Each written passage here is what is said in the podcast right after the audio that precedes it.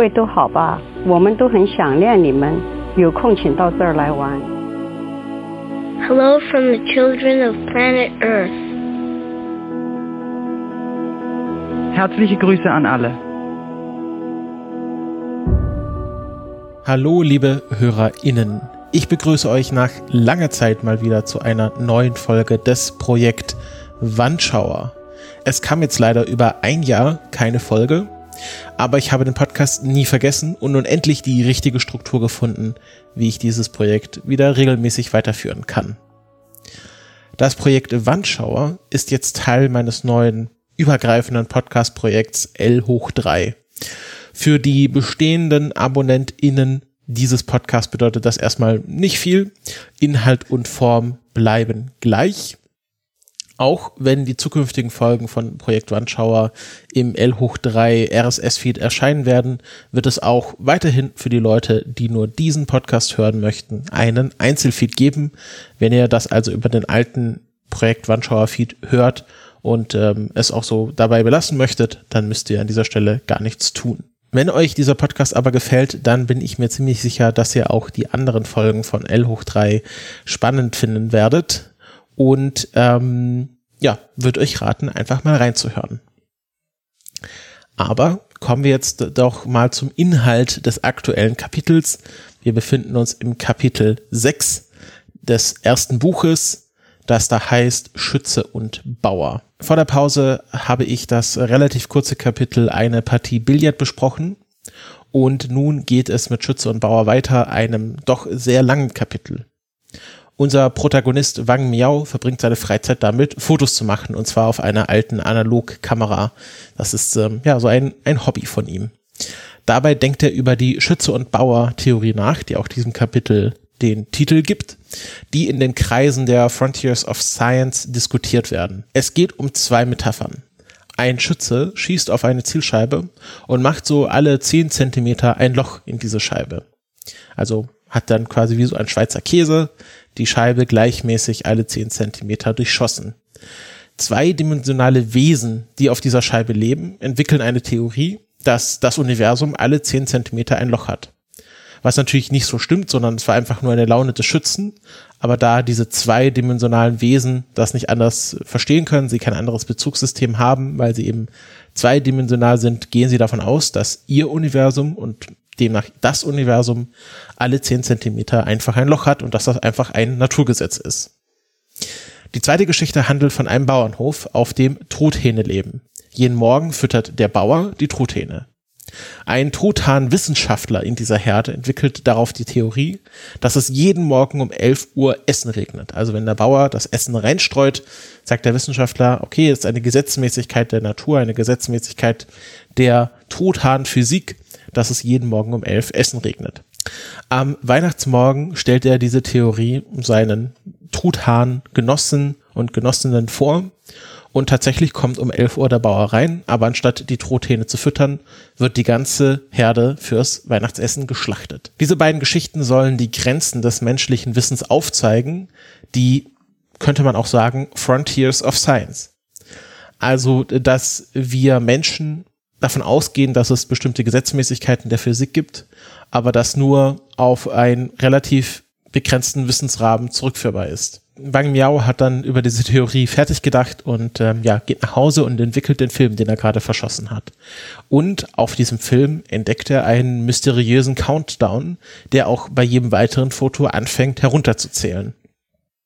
Stellt ein paar Experimente an, macht selber noch mal ein paar Fotos, lässt seine Frau, seinen Sohn ein paar Fotos machen, macht Fotos mit einer anderen Kamera, aber es ist immer das gleiche Ergebnis. Egal wo er die Fotos macht, es ist immer der Countdown drauf und wenn sein Sohn oder seine Frau die Fotos machen, dann ist kein Countdown drauf. Er findet das sehr mysteriös und sucht daher seinen Kontakt aus den Frontiers of Science, die schon in einem vorherigen Kapitel erwähnt wurde, Shen Yufei, eine chinesisch-japanische Wissenschaftlerin, sucht er auf, ähm, also besucht sie in ihrer Villa und in dieser Villa sieht ein ziemlich teures VR-Setup, was äh, Shen Yufei auch gerade benutzt. Ähm, es wird sogar erwähnt, was das für ein Computer ist. Ähm, und ich habe das nachgeschaut. Das ist äh, ein RX8620, was tatsächlich 2006, 2008 in der Zeit, in der das Buch spielt, ein sehr hochleistungsfähiger ja, Computer-Server war. Ähm, also gar nicht eigentlich für den Heimgebrauch ähm, gedacht, kostete, im Buch wird gesagt, eine Million Yen. Genau, umgerechnet wären das wahrscheinlich so irgendwie 140.000 Euro. Also ziemlich gutes Gaming-Setup, was man da für 140.000 Euro bekommt. Eigentlich nicht für, sag ich mal, unter den Schreibtisch gedacht, aber ja, die konnte sich anscheinend leisten. Wohnt ja auch in der Villa. Hier werden auf jeden Fall schon mal zwei Sachen deutlich. Nämlich einerseits, dass es in 2006 spielt und andererseits, dass wir uns wahrscheinlich in einer alternativen Zeitlinie befinden.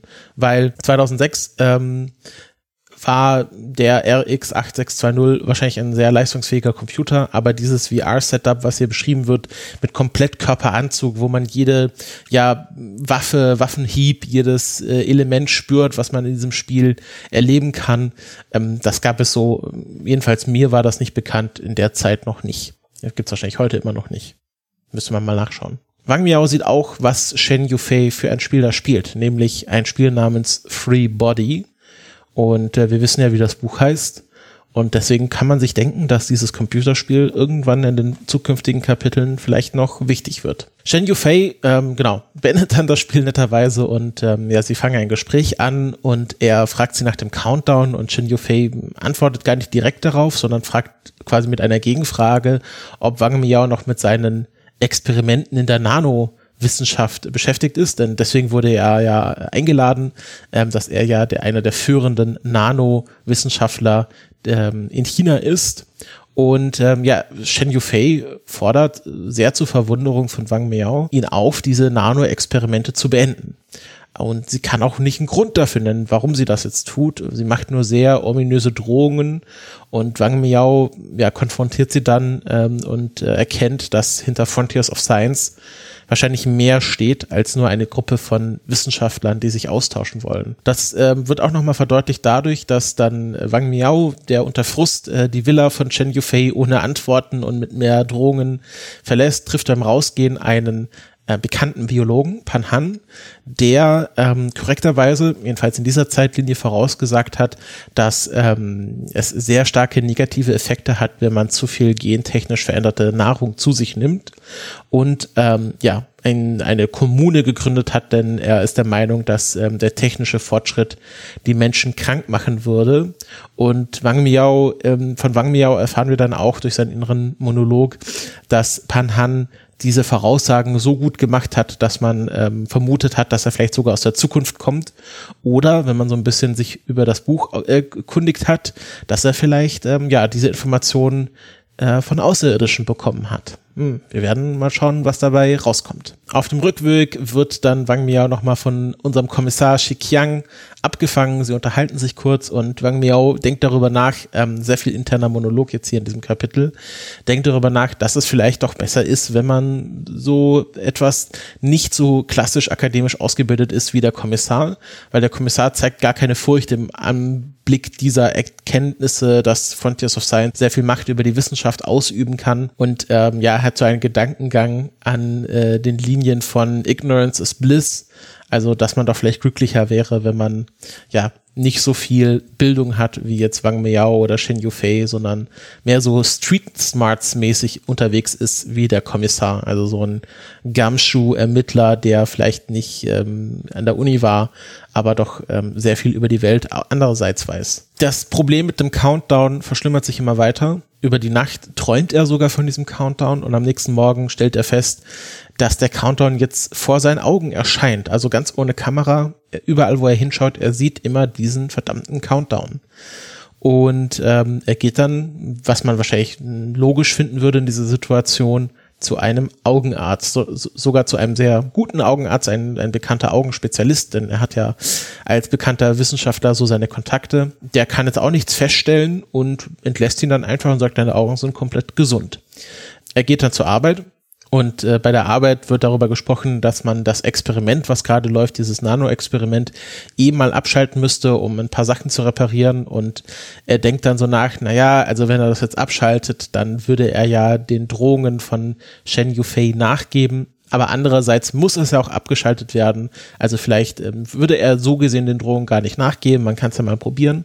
Und ja, das Projekt wird gestoppt und ähm, es werden Reparaturen gestartet. Und in dem Moment, wo das Projekt, dieses Experiment gestoppt wird, äh, ja, verschwindet auch der Countdown mysteriöserweise. Natürlich ähm, weiß jetzt schon Wang Miao, woher der Braten riecht, woher der Wind weht äh, wenn man das so sagen möchte, und äh, ruft äh, Shen Yufei direkt an und ähm, sie bestätigt ihm dann so ein bisschen, dass äh, der Countdown und die Drohungen und, und das alles miteinander zu tun hat und er will es jetzt mal wirklich wissen und äh, fordert eine Machtdemonstration ein und sagt, okay, also ihr könnt jetzt hier ein paar Taschenspielertricks hier abfahren, aber das schüchtert mich noch nicht ein.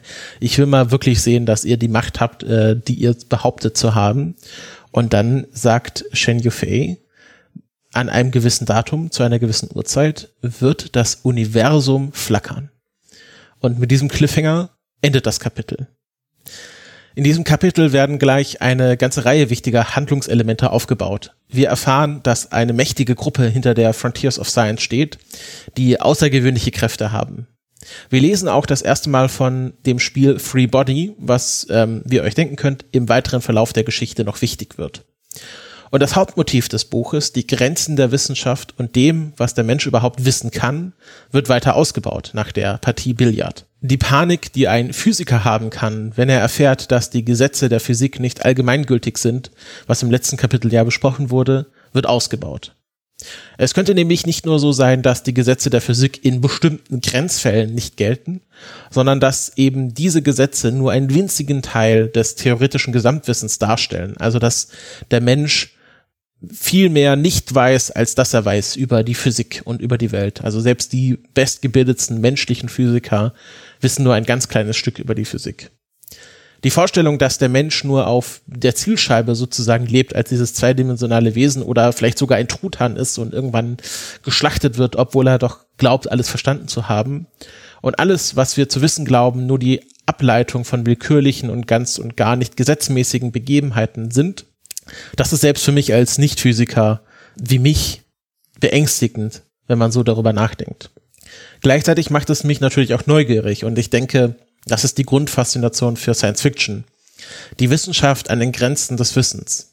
Im Endeffekt ist der Horror, den die WissenschaftlerInnen in der bisherigen Geschichte erleben und beschreiben, die wahrhaftige Erkenntnis von Euda uk Eidos ähm, oder für die Leute, die nicht Altgriechisch, aber Latein können, Skio me nihil skire. Oder für die, die in der Schule eine lebende Sprache gelernt haben und ihre Zeit nicht mit Latein verschwendet haben. Ich weiß, dass ich nichts weiß. Im Grunde ist sich bestimmt jeder Wissenschaftler, jede Wissenschaftlerin bewusst, dass sie oder er nicht alles weiß. Aber meistens ist man sich dem Umfang des eigenen Nichtwissens nicht bewusst. Wenn man also zum Beispiel als erfahrene Quantenphysikerin, wie in der Geschichte, in diesem Ausmaß des eigenen Wissens und Unwissens bewusst wird, kann das schon zu einem extremen Schock führen. Ich vermute, deswegen sinniert Wang Miao über den Kommissar, der diesen Schock nicht erleben kann, der dadurch, dass er weniger akademische Bildung als die ForscherInnen in dieser Geschichte hat, den Schock des Nichtswissens nicht so trifft oder der gar nicht das Ausmaß des eigenen Nichtwissens begreifen kann. Ignorance is bliss, in diesem Fall tatsächlich aber ich weiß, dass ich nichts weiß, ist bei Weitem nicht gleichzusetzen mit Ignorance is Bliss, jedenfalls meiner Meinung nach. Für mich liegt das Wissen um das Nichtwissen am Ende der Dunning-Kruger-Skala, wenn man sich das so vorstellen kann. Also, wer das nicht kennt, Dunning-Kruger-Effekt ähm, am Anfang einer, ja, sag ich mal, Erkundung eines Themas. Also stellen wir uns vor, man fängt ein Thema an zu studieren Anfang ist man klar, erst die, man hat noch keine Ahnung. So nach zwei Semestern denkt man, oh, jetzt habe ich hier alles verstanden. Ich habe jetzt zwei Semester Philosophie, Geschichte, Physik studiert. Ähm, jetzt habe ich es drauf, obwohl man erst ganz am Anfang steht. Und ähm, das ist der sogenannte Dunning-Kruger-Effekt, also dass man das eigene Wissen über ein Thema massiv überschätzt und irgendwann fällt man dann in ein Tal, man erkennt, ah nee, da gibt es ja noch so viel mehr zu erkennen und ach, wie dumm war ich oder wie vermessen war ich, ähm, anzunehmen, dass ich jetzt alles über dieses Thema weiß. Und das ist für mich diese Dunning-Kruger-Skala. Also man geht auf den Berg hoch, landet im Dunning-Kruger-Effekt, fällt dann in ein Tal runter, aus dem man sich dann wieder sehr, sehr langsam herausarbeiten muss. Und irgendwann als emeritierter Professor landet man vielleicht dann am Ende dieser Dunning-Kruger-Skala. Und da liegt das Wissen um das eigene Nichtwissen. Doch man ist ja auch nicht davor gefeilt, den Dunning-Kruger-Effekt vielleicht mehrfach im Leben zu durchlaufen. Und wenn man von einem sehr hohen Berg, also einem sehr hohen Dunning-Kruger-Effekt herunterfällt, vielleicht wenn man als erfahrener Quantenphysiker glaubt, das eigene Nichtwissen jetzt wirklich verstanden zu haben und dann einem vielleicht durch den Einfluss von Aliens klargemacht wird, dass es das, dass das eigene Nichtwissen viel weiter reicht, als man bisher angenommen hat, dann kommt man vielleicht aus diesem Tal der Erkenntnis nicht mehr raus. Man kann es sich vorstellen als Wanderung bei der man denkt, man hat den Berggipfel schon erreicht und nur um dann zu sehen oder aufgezeigt zu bekommen, nein, nein, das ist nicht der Berggipfel, das ist erst das Basecamp. Und schon mal hier, wenn du dahin blickst, da musst du erst hoch. Es bleibt nun abzuwarten, wohin die Erkenntnisreise von unserem Protagonisten Wang Miao geht, nachdem er das wirklich verstanden hat. Denn, so ist meine Meinung, Wang Miao steht kurz davor, sein eigenes Nichtwissen wirklich zu erkennen. Ähm, das wird wahrscheinlich spätestens bei dieser Machtdemonstration passieren, die wir dann im nächsten Kapitel besprechen werden. Abgesehen von der philosophischen Ebene deckt dieses Kapitel ein paar spannende Hintergründe über die Welt des Buches, über die Welt von Trisolaris auf. Es gibt ein paar Verweise, die mich ähm, doch stutzig gemacht haben. So erzählt der Augenarzt Wang Miao, dass er als Berater bei der Shenzhou 19 Mission mit dabei war. In der Zeit, in der das Buch spielt, also so 2008, gab es aber erst sieben Shenzhou-Missionen, wenn man sich das mal auf Wikipedia anschaut. Bis heute haben nur 13 Missionen stattgefunden. Woher kommt also diese Erwähnung von Shenzhou 19? Außerdem erwähnt Wang Miao beim letzten Telefonat mit Chen Yufei Hologramme, die die NATO im letzten Krieg projiziert haben soll. Auch ein Ereignis, das so nie stattgefunden hat, jedenfalls in unserer Welt nicht. Man muss also davon ausgehen, dass wir uns in der Welt von Trisolaris schon in einer alternativen Zeitlinie befinden, bevor die Ereignisse des Buches, also von diesem Buch jetzt losgegangen sind. Ich habe da mal ein bisschen zu recherchiert und bin dann tatsächlich auch in einem Reddit-Thread fündig geworden, denn The Free Body Problem ist zwar offiziell der erste Teil dieser Trilogie, aber 2004 hat Liu Shishir schon einen Roman geschrieben, der inoffiziell das Prequel zu diesem Buch bildet. Der Roman namens Ball Lightning, also Kugelblitz auf Deutsch, erzählt von diesem fiktiven Krieg zwischen der NATO und China, in der neben den titelgebenden Kugelblitzen auch Hologramme eine große Rolle spielten. Die Welt von Trisolaris ist von diesem Krieg geprägt, also die Erde von Trisolaris, also die Erde in dieser Geschichte. Es ist eine Welt, in der die Länder enger zusammenarbeiten, nachdem die Differenzen nach dem Krieg überwunden wurden. Und China konnte wohl deutlich schneller ihr Raumfahrtprogramm durchziehen Deshalb gab es anscheinend schon 2008 in dieser Welt 19 Shenzhou-Missionen. Ich habe dann noch mal ein bisschen weiter recherchiert, weil mich das interessiert hat, wie äh, Liu Shishun darauf gekommen ist, dass die NATO Hologramme einsetzt. Und tatsächlich gab es Pläne der US Army vor ein paar Jahren, ähm, dass man im Kampf vor allem gegen ähm, muslimische Kontrahenten Hologramme dazu einsetzt, um ein riesiges Bild von Allah über das Schlachtfeld zu projizieren, um so sozusagen die Kämpfer in Gottesfurcht, in Allahfurcht äh, zum Aufgeben zu bewegen. Ähm, wurde bisher nicht umgesetzt. Ich kann mir durchaus vorstellen, dass ähm, das nicht so gut funktioniert, wie man sich das vorgestellt hat. Und wahrscheinlich sind die auch nicht so einfach davon zu überzeugen, ähm, dass das jetzt nicht nur, wie Wang mir auch erkennt, ein simpler Taschenspielertrick ist. Ja, das war's zu diesem Kapitel fand es auch mal sehr spannend, ähm, äh, diese Schütze- und Bauertheorie ähm, hier kennenzulernen. Einfach die Grenzen des Wissens. Ähm, es ist wahrscheinlich ziemlich klar, wohin die Reise geht mit den Frontiers of Science, ähm, dass es um äh, da, darum geht, dass vielleicht alles, was wir über die Welt wissen, falsch ist, dass weite Teile der Geschichte neu geschrieben werden müssen und ähm, ich bin jetzt sehr gespannt auf die Machtdemonstration, weil ähm, ja, als ich das Buch das erste Mal gelesen habe, war das doch ein sehr beeindruckendes Kapitel. Und darüber sprechen wir jetzt gemeinsam in der nächsten Folge. Ähm, ich freue mich gerne über Feedback auch zu dieser Folge. Ähm, ich hoffe, dass es jetzt äh, regelmäßiger weitergeht. Ähm, natürlich bin ich der Einzige, der dafür auch was tun kann. Ich werde mich bemühen. Ähm, wenn ihr mir Feedback geben möchtet, es gibt jetzt auch einen neuen Weg, mir per Audiokommentar etwas einzusprechen über einen Service namens Speakpipe. Den Link dazu findet ihr in den Shownotes und auf dem Blog. Und ja, würde mich sehr darüber freuen, wenn auch ein paar Leute Audiokommentare dalassen, anderweitige Kommentare dalassen oder ja, sich einfach am Podcast erfreuen und mir darüber auf Twitter berichten. Also dann bis zur nächsten Folge. Macht's gut. Ciao.